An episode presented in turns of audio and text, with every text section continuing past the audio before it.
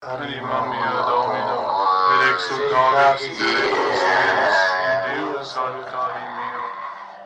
Este último año ha sido muy difícil para mí y mi familia, pues sucesos bastante perturbadores nos han dejado marcados de por vida. Hemos buscado ayuda en muchos lugares, pero las cosas siguen igual. La salud de mi hija se deteriora cada vez más y sinceramente presiento lo inevitable. Ya hemos tocado este tema tan complicado con mi esposo y mis otros dos hijos, y resulta bastante difícil intuir cómo terminará lo que estamos padeciendo.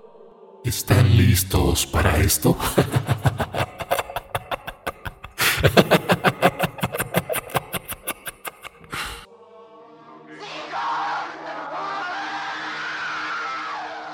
Los conocí hace poco mientras realizaba las cuentas. Sinceramente no soporté aquel relato por lo sensible que me encuentro y por todo lo que estamos pasando. Quiero compartirlo con ustedes, más que para infundirles miedo para evitar que sucedan más casos como el de Fernanda, mi hija. Soy propietaria de un salón de belleza. Ese día tenía que pagarle a mis trabajadoras y pues se me hizo algo tarde haciéndolo. No puedo negarles que con todo esto que nos pasó, tengo que ampliar el horario del salón, pues últimamente los gastos han sido bastante duros y no queda de otra, ya que con el sueldo de mi esposo no nos alcanzaría. Y eso que es químico industrial en una procesadora de alimentos bastante grande. Todo comenzó a finales del 2020. Aún nos encontrábamos bastante sometidos por la situación que vino a cambiar el mundo por completo. Ya saben a qué me refiero. Esta cosa que se deshizo de muchas personas en esos días, mi hija y sus amigos, algo fastidiados por el encierro,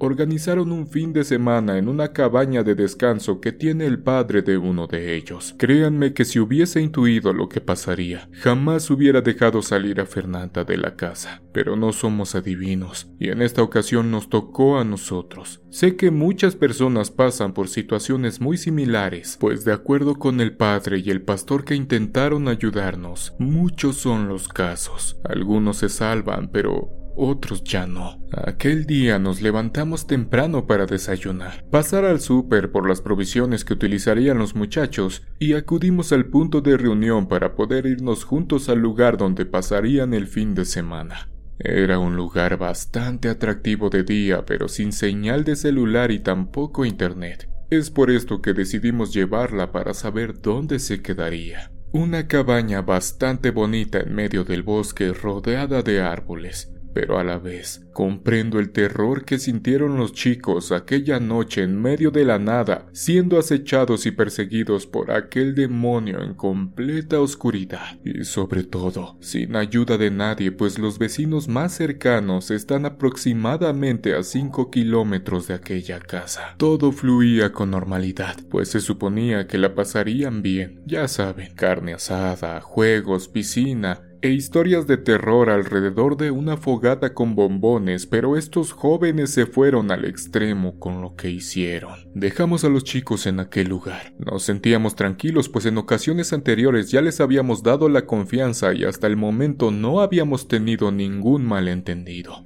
Así que tranquilos nos despedimos y regresé rápido para encargarme de mi negocio y revisar la lista de servicios pendientes, ya que en esos momentos las chicas acudían a los domicilios de los clientes para darles el servicio y le había pedido de favor a mi encargada que abriera y organizara al personal por la mañana. Por nuestra parte, realizamos tranquilamente nuestras actividades hasta que días después recibí aquella llamada de auxilio por parte de Estefanía, una de las amigas de Fernanda. Supuestamente mi hija se sentía bastante mal. Su amiga mencionaba que había tenido que salir hasta la carretera para lograr un poco de señal y llamarme. La noté algo preocupada, pues su voz denotaba claramente que las cosas no andaban nada bien. Tiempo después me enteraría de la verdad. Como pude, me comuniqué con mi esposo para comentarle lo que me habían platicado. En aquellos meses, como muchos, o como casi a todos, también los suspendieron de sus labores, pues la situación estaba bastante complicada. Así que comenzó a apoyarme en el negocio Llevaba a las estilistas, pedicuristas y demás a las citas que ya teníamos con nuestros clientes. Me comentó que en cuanto terminara el servicio, iría a recoger a Fernanda. Vaya sorpresa que se llevó al regresar a aquella cabaña. Mi esposo comenta que cuando llegó ya había algunos otros padres de los chicos y mientras se estacionaba escuchó a la distancia que discutían sin saber los motivos. Bajó del auto y se dirigió hacia ellos para enterarse de lo que estaba pasando.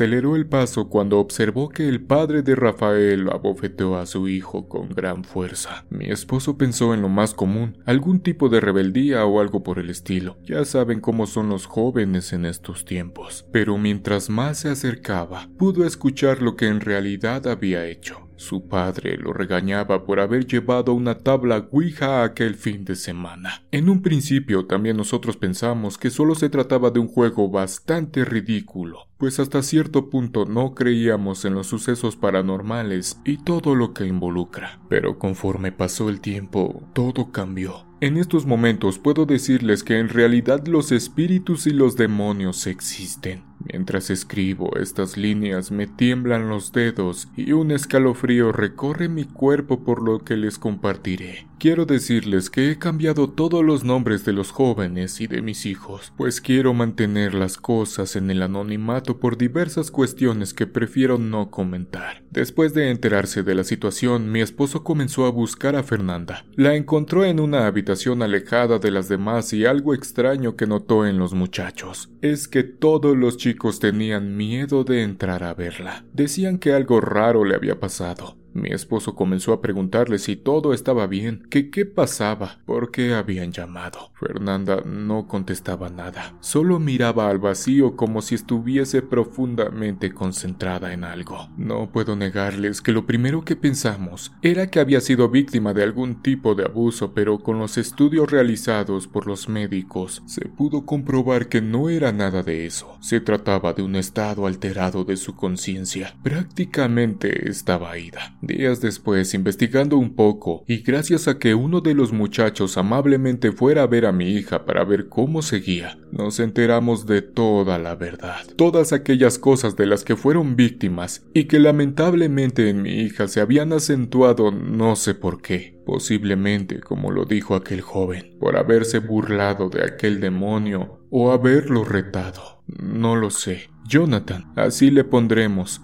nos contó lo siguiente comenzó platicando con normalidad las actividades comunes a la hora de pasar un fin de semana en una cabaña en medio de la nada. La mayoría del tiempo se la pasaron consumiendo bebidas y comiendo golosinas, cosas de jóvenes. Al primer día, al entrar la noche, y estando reunidos en la sala de aquel lugar, intentaron jugar con la tabla, cosa de la que se arrepentirían tiempo después, pues habían iniciado la sesión con algún tipo de entidad que hasta el momento no les había contestado absolutamente nada. Ahora pienso que aquel ser demoníaco se estaba escondiendo de ellos para pasar desapercibido y aprovecharse de los jóvenes, y finalmente seguir atormentando a mi hija, Jonathan mencionó que en realidad no pasaba nada. No había ningún tipo de respuesta. El tablero no se movía y hasta llegaron a pensar que se trataba de una farsa bien construida. En fin, decidieron dejar la tabla en el centro de la mesa de aquel lugar y cansados por la diversión del día, decidieron irse a dormir, cosa que lamentaron tiempo después pues jamás cerraron la sesión o se despidieron de aquel ente que estaba esperando justamente lo que hicieron, dejar la puerta abierta de aquel encuentro para poder comenzar a acecharlos. Ya todos en sus recámaras decidieron descansar alrededor de las 3 de la mañana.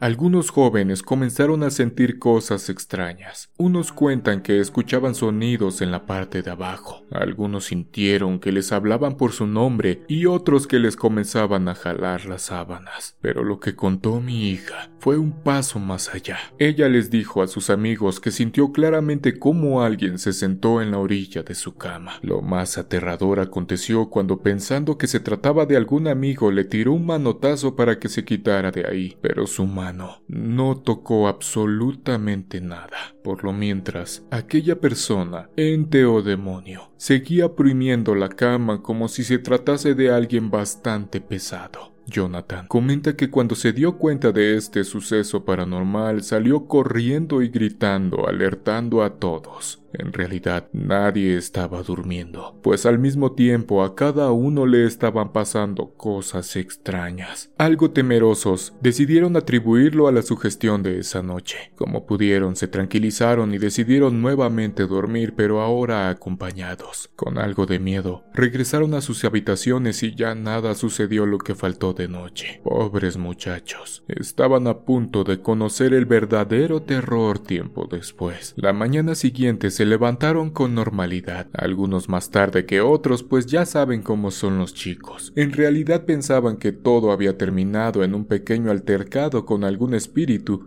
o simplemente la sugestión de aquella noche les había jugado una broma bastante oscura. Jonathan comenta que jamás imaginaron lo que estaba a punto de suceder. Ese día, como el anterior, se dedicaron a disfrutar pues los días pasan rápido y no podían perder el tiempo. Algunos en la piscina, otros tomando el sol y otras más cocinando algo de carne. En realidad disfrutaron de aquella tarde y, como dicen, la curiosidad se deshizo del gato. Llegó la noche.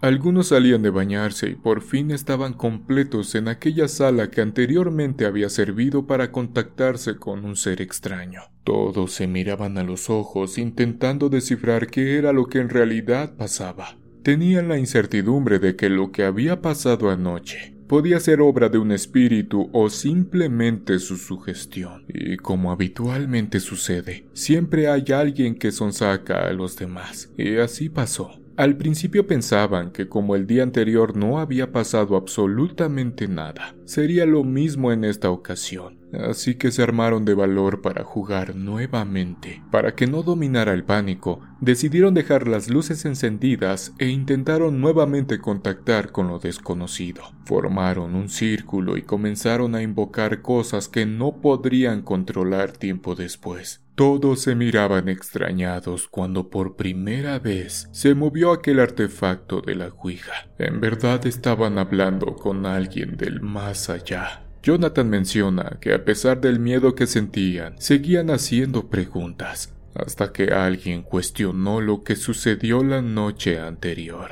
¿Eras tú el que nos estaba molestando el día de ayer? ¿Necesitas algo o podemos ayudarte a que descanses? Se quedaron atónitos cuando el espíritu con el que hablaban contestó lo siguiente. No, no era yo, y viene por ustedes. Rápidamente preguntamos de quién se trataba y aquel espíritu mencionó que también él tenía miedo y que no podía mencionar el nombre de aquel demonio pues lo lastimaría. Eso dijo aquel espíritu. Sus últimas palabras fueron lo dejaron salir. Inmediatamente después de que el puntero señalara la última letra de esa palabra, las luces de aquella cabaña se apagaron. Sin duda, todos gritamos bastante fuerte por el susto.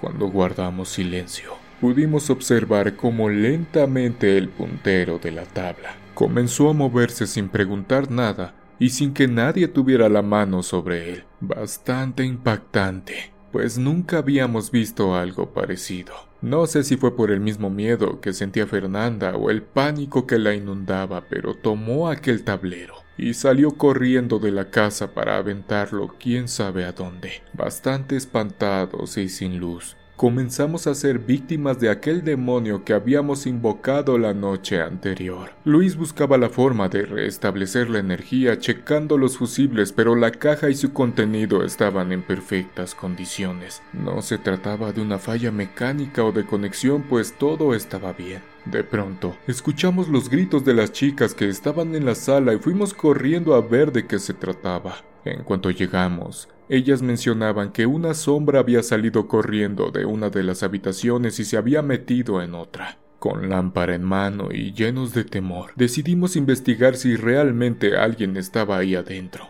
Algunos agarraron lo que tenían a la mano para defenderse. Pensamos por un momento que alguien podía haberse metido y nosotros ni en cuenta. Qué tontos fuimos, pues estábamos en medio de la nada. Lo que realmente nos aterró fue ver que después de checar las habitaciones que señalaban y después de no encontrar absolutamente nada, Mientras bajábamos las escaleras, comenzamos a escuchar una risa bastante grotesca. Sonidos guturales bastante perturbadores que nos hicieron temblar de miedo, y en esta ocasión fui testigo de aquel acontecimiento pues nuevamente aquel ser de oscuridad se presentó. Salió corriendo de aquel lugar que acabábamos de revisar, pero ¿cómo era posible? Sentí que mi corazón se me salía cuando aquella forma humanoide se dirigía hacia nosotros. Lo único que hicimos fue pegarnos a la pared y contra la esquina de aquella escalera, pues estábamos a la mitad de ellas. Uno de mis amigos de la impresión mojó su pantalón pues claramente vimos cómo aquel espíritu maligno corrió hacia nosotros y se nos aventó para desvanecerse entre la pared de madera. Para ese momento, las chicas ya se habían salido de la cabaña mientras sus gritos de terror inundaban aún más de miedo todo el bosque. De igual forma, salimos corriendo pues nadie quería estar en ese lugar. Una vez reunidos en la parte de afuera, claramente escuchamos cómo movían puertas y cajones de la casa. Muchas cosas pasaron ahí adentro. De pronto, la puerta de aquella casa se cerró tan fuerte. Por un momento pensamos que ese espíritu había tomado la cabaña, pero no era así. Nos estaba perturbando de tal forma que intentaba algo más, pues aquella risa burlona comenzó a escucharse por el lado del asador. Es un cuarto de tabique rojo donde cocinábamos. Detrás del vidrio de aquel lugar pudimos identificar nuevamente aquel espectro, pues nos observaba desde ahí con sus manos extendidas y sobre el cristal, como esperando el momento preciso para venir por nosotros. Claramente estaba jugando con nuestro miedo. De pronto, un perro negro bastante extraño salió por detrás de la cabaña. Nos ladraba intensamente intentando atacarnos. Pero ¿de dónde rayos había salido ese animal? Se quedó justo entre la sombra de la cabaña y los rayos de la luna. Veíamos claramente sus ojos tornasol que no dejaba de mirarnos. Tratando de calmarnos, decidimos pensar que se trataba de algún animal salvaje de la región, pues es un bosque. En este momento, se podía decir que era más peligroso un animal salvaje que un espíritu, pero no era así. En cuestión de segundos, ese animal comenzó a dirigirse hacia nosotros y claramente corrimos para el bosque. Lo que sí pude identificar y que me dio mucho miedo fue ver cómo aquel animal negro, en vez de avanzar en cuatro patas, comenzaba a levantarse como si pudiera correr como las personas. Una experiencia bastante aterradora. Al ser perseguidos por aquella bestia, rápidamente nos dispersamos en el bosque. Tiempo después, todos comentamos lo mismo. Sentimos claramente que algo nos perseguía mientras escuchábamos los jadeos de aquel animal. Cuando aquella bestia dejó de divertirse con nosotros,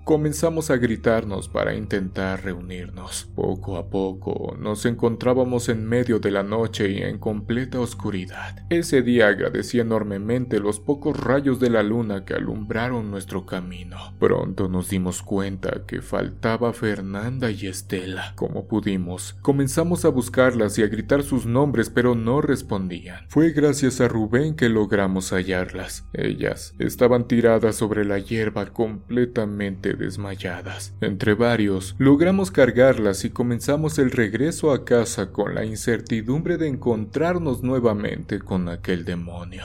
Nos tranquilizamos un poco cuando a lo lejos pudimos observar que las luces de la casa estaban prendidas. Sin dudarlo, aceleramos el paso para llegar y poder ver qué era lo que realmente pasaba con Estela y Fernanda. Algo que nos sorprendió a todos justo cuando entramos a casa fue ver nuevamente aquella tabla guija en la mesa de centro. Uno de los chicos fue corriendo al botiquín por algo de alcohol para despertarlas, y gran sorpresa la que nos llevamos cuando regresaron en sí. Estela, algo alterada, comenzó a describir lo que les había pasado minutos antes. Al igual que nosotros, comentó que algo la perseguía, solo que aquella cosa se le había metido a Fernanda. Estela comentó que Fer se tropezó con la raíz de un árbol y que aquella sombra que salía de entre los árboles comenzó a dirigirse hacia Fernanda. Ella gritaba con todas sus fuerzas mientras pataleaba, pero fue inútil. Ese ser de oscuridad comenzó a desvanecerse sobre ella como si se tratara de un humo negro. Tenía tanto pavor de acercarme pero lo intenté. Justo cuando comencé a sangolotearla de los hombros, pegó un grito bastante grotesco, pero no era su voz. Siento que de la impresión y de la cara tan horrible que vi reflejada en ella me desmayé. Fernanda tardó un poco más en reaccionar, pero regresó como otra persona, completamente diferente a lo que estábamos acostumbrados. Ya no hablaba y permanecía viendo hacia la nada, completamente perdida. Eso fue lo que nos dijo Jonathan. Desde entonces, claramente no encontraríamos ayuda en los médicos o especialistas de cabecera, puesto que todos decían que sus niveles estaban en perfecto estado. Desde ahí, comenzamos a buscar ayuda con diferentes personas. Asistimos primero a una iglesia cristiana que está muy cerca de la casa, después a la católica, pero Fernanda sigue igual. Aquel pastor y el cura de la iglesia no pudieron ayudarla. Decían que aquel espíritu demoníaco había tomado por completo su cuerpo. En pequeños momentos que aquel demonio la dejaba en paz, cosas bastante perturbadoras pasaban. La primera vez que pasó algo bastante extraño fue cuando intentamos convencer a un reverendo representante de una iglesia llamada el séptimo día, donde claramente no pudieron ayudarnos. Regresábamos a casa cuando al observar la recámara de Fer, una persona extraña se podía ver justo a un lado de la cortina de la ventana. Fue algo bastante perturbador, pues no había absolutamente nadie en la casa. Esa persona o cosa nos miraba fijamente desde la oscuridad. Realmente nos incomodó demasiado que aquel ser no nos quitara la mirada de encima, y más porque asomaba su rostro oscuro sigilosamente a un lado de la ventana. Rápidamente mi esposo bajó del auto y se metió a la casa para ver qué era lo que en realidad pasaba. Él comenta que cuando llegó a la recámara no había nada. Tampoco había señales de que la puerta hubiese sido forzada o algo por el estilo. También checó las ventanas, pero todo estaba en orden. Con el paso de los días, hemos tenido que sujetarla por su bien, pues los episodios se vuelven cada vez más frecuentes. Es difícil escuchar nuevamente la voz de mi Fernanda. Ese demonio solo pronuncia raras palabras y sonidos bastante extraños. La verdad es que me da mucho miedo. En otra ocasión y durante la madrugada, todos en casa comenzamos a escuchar ruidos bastante fuera de lo normal pues en nuestra casa nunca habían pasado ese tipo de cosas. Movimientos en los muebles que jamás habían pasado. Los cajones de la cocina comenzaban a abrirse ligeramente y las puertas rechinaban tan horrible. Una de esas noches, escuchamos claramente cómo la puerta de la habitación de Fernanda se abrió. Alguien salió corriendo de ahí. Rápidamente mi esposo salió para ver qué pasaba, pero no era nadie. No puedo negarles que esa noche el miedo nos quitó el sueño. Ese fin de semana y ya un poco cansados al siguiente día, y nuevamente alrededor de las 3 de la mañana, Escuchamos claramente unos pasos que subían en dirección a la recámara de Fer. Temerosos, salimos solo para darnos cuenta de que, en efecto, se trataba de un ser descarnado que se metió en su recámara, con rosario y Biblia en mano. Decidimos subir pues nuestra hija estaba ahí. Entenderán que cualquier padre haría lo mismo por sus hijos. Subimos y ella permanecía dormida, pero justo cuando entreabrimos su puerta, pudimos observar cómo aquella sombra acababa de meterse en el closet de la recámara. Comenzamos a rezar bastante atemorizados, pues estábamos posiblemente frente a aquel ser que destruía poco a poco a nuestra hija. A pesar del miedo, lo intentamos. Seguimos implorando al cielo que aquella cosa dejara en paz a mi hija, pero lo único que recibimos de aquel ser fue una risa tan macabra. Se me enchina la piel solo de recordarlo. Estábamos rezando cuando de entre la rendija que había quedado en el mueble, vimos un par de ojos que nos observaban desde el fondo. Sin duda, una experiencia escalofriante. Y de pronto, cerró la puerta tan fuerte que nos sobresaltamos claramente. Terminamos de rezar a nuestra manera y prendimos la luz. Mi esposo abrió el closet pero ya no había nada. Fernanda dormía tan profundamente o no sé si aquel espíritu la estaba controlando, porque a pesar de todo el ruido nunca se inmutó. Otra experiencia bastante perturbadora sucedió durante una mañana. Nos encontrábamos desayunando cuando escuchamos algunos golpes en la parte de arriba.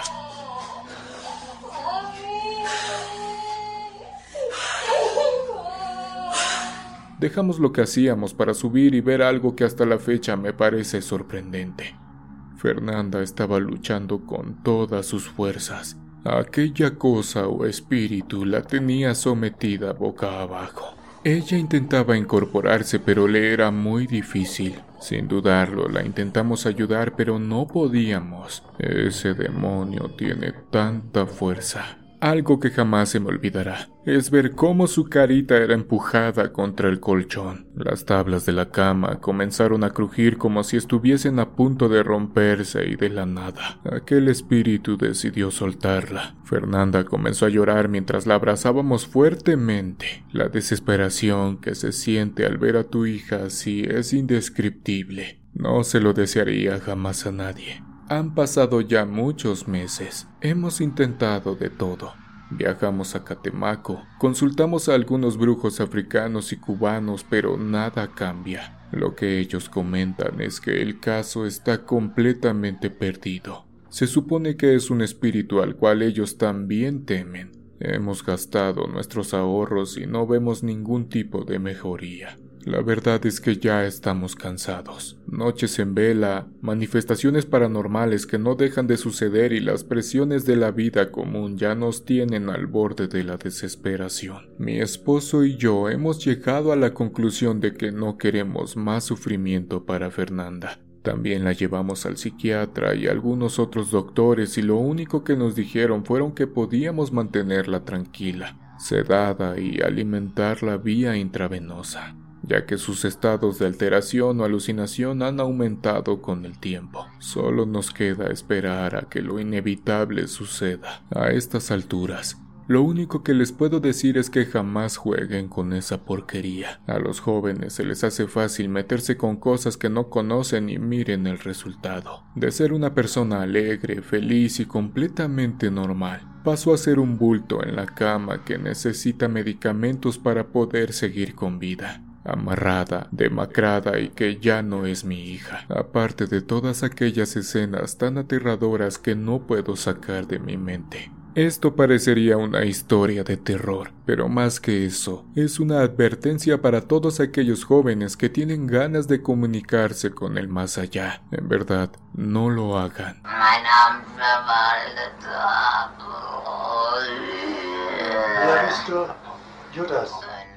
Gracias por leer mi historia.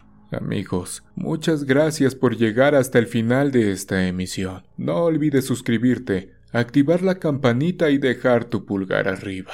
En verdad, nos ayudarías mucho. Y si de verdad te gustan las historias de terror, te dejo una en pantalla para acompañarte lo que queda de esta noche. Nos vemos en una siguiente emisión de Oscuro Secreto.